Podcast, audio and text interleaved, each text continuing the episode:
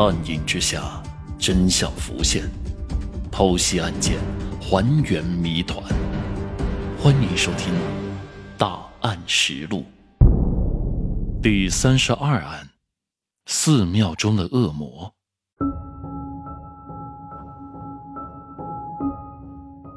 黄梅县有一间五祖庙，徐兴莲原本是想在这儿出家的，但是待了两三天之后，主持始终不愿意。徐新莲这才放弃，来到了三祖寺。出家之后，维迪法师就在佛学上展现了极高的天赋，一些法器经书他都很快学会。三祖寺的弘行法师对自己新收的这名弟子很是看重，不久便提拔他到了知客，不再继续扫洒，负责接待宾客。三祖寺为了寺庙的日常事务，购买了一辆小汽车。维迪之前在汽修厂工作过，自然就成为了这台车的司机。有了这台车的使用权之后呢，维迪便经常外出玩耍，一些课业都不能按时完成。或许是觉得自己已经过了快两年，警察都没有找上门，于是维迪也越发放肆，这引起了主持方丈的不满。红星法师经常对他严加斥责，维迪也渐渐不满足，在屈于人下。于是，在一九九五年，韦迪便离开了三祖寺，前往了安徽九华山厦门佛学院普陀山普济寺求学去了。二零零零年十月，韦迪来到了杭州，并打算在这里定居。于是，他来到了西湖南岸的净慈寺。在净慈寺，韦迪最开始也是一名扫洒和尚，干着体力活每天敲钟。随着在寺庙的时间越来越长，他也慢慢的被提拔到了僧职知客。那么，警方又是如何找到这位伪装成得道高僧的杀人犯呢？在十七年的岁月当中，除了警方一直在不停的寻找徐新莲的足迹外，他的家人也一直在寻找他。警方当然也来到了许新莲的老家，从他的亲人那里了解情况，看看许新莲是否会主动联系父母。但结果。可想而知，他们不相信自己的儿子居然会是一名杀人犯，而且还在杭州一间寺庙当起了监司。在父母的眼中，徐新莲很是老实，甚至性格还有一点固执。一九七三年，他出生在江西九江县的杨花村。虽然作为家里的第二名孩子，但父母对他的宠爱不比姐姐少。除他之外，后来这个家庭又增加了两名孩子，同样都是男婴。正因为人口众多，父亲靠着种地的微薄收入供养家中的两个孩子上学，所以徐新莲和姐姐一样，初中没有毕业就辍学出来打工了。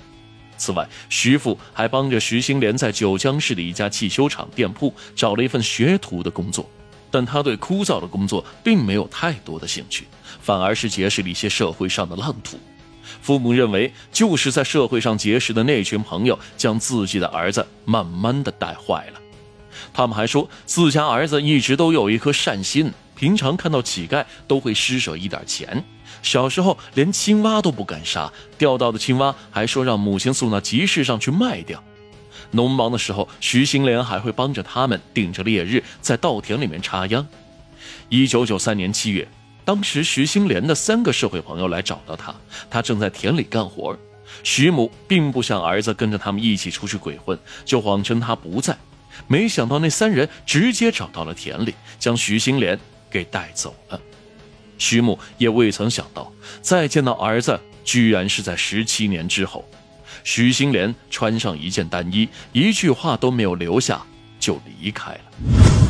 从犯人家属那里得不到有价值的线索之后，警方就开始在茫茫人海当中不断的筛查着徐新莲的轨迹。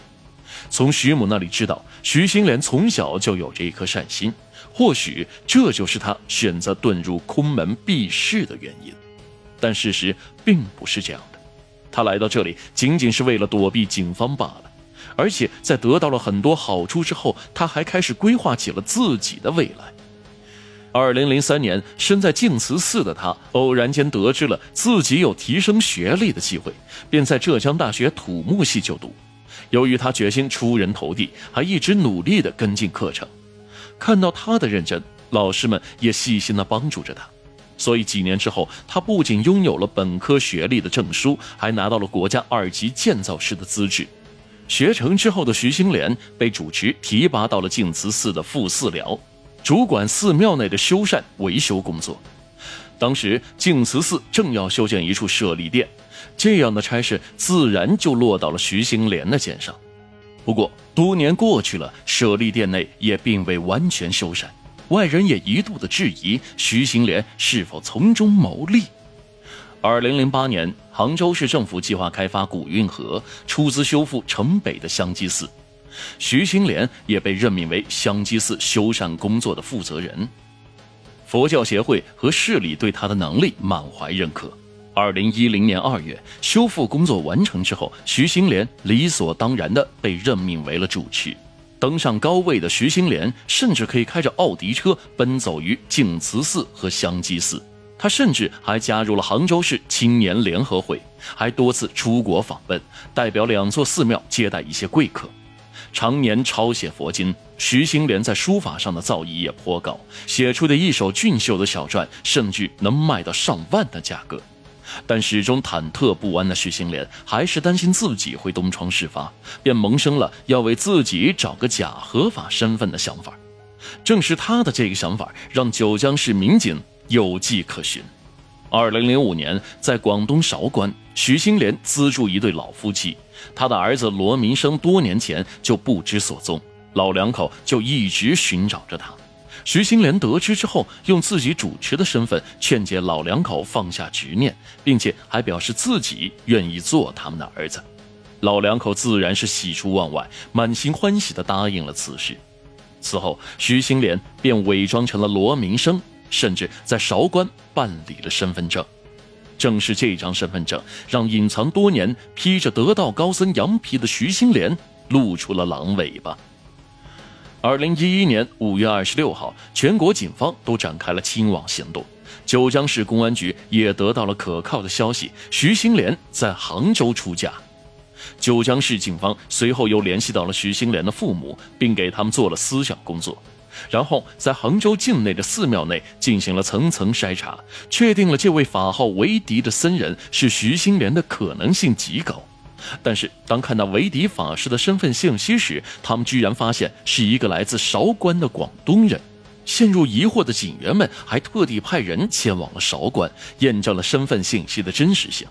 警方随即从罗明生的父母口中得知，这位得道高僧是他们的干儿子。而且，净慈寺和香积寺的很多和尚都表示，这位得道高僧私下经常违反一些戒律，吸烟、赌博、喝酒、吃肉这样的事情经常发生。负责修缮的舍利点经费经常超支，而且他还开着奥迪 A 六的豪车，甚至动不动就对寺庙的弟子责骂，让弟子们滚回家去。于是，在掌握了充分的证据之后，九江市民警对其进行了抓捕。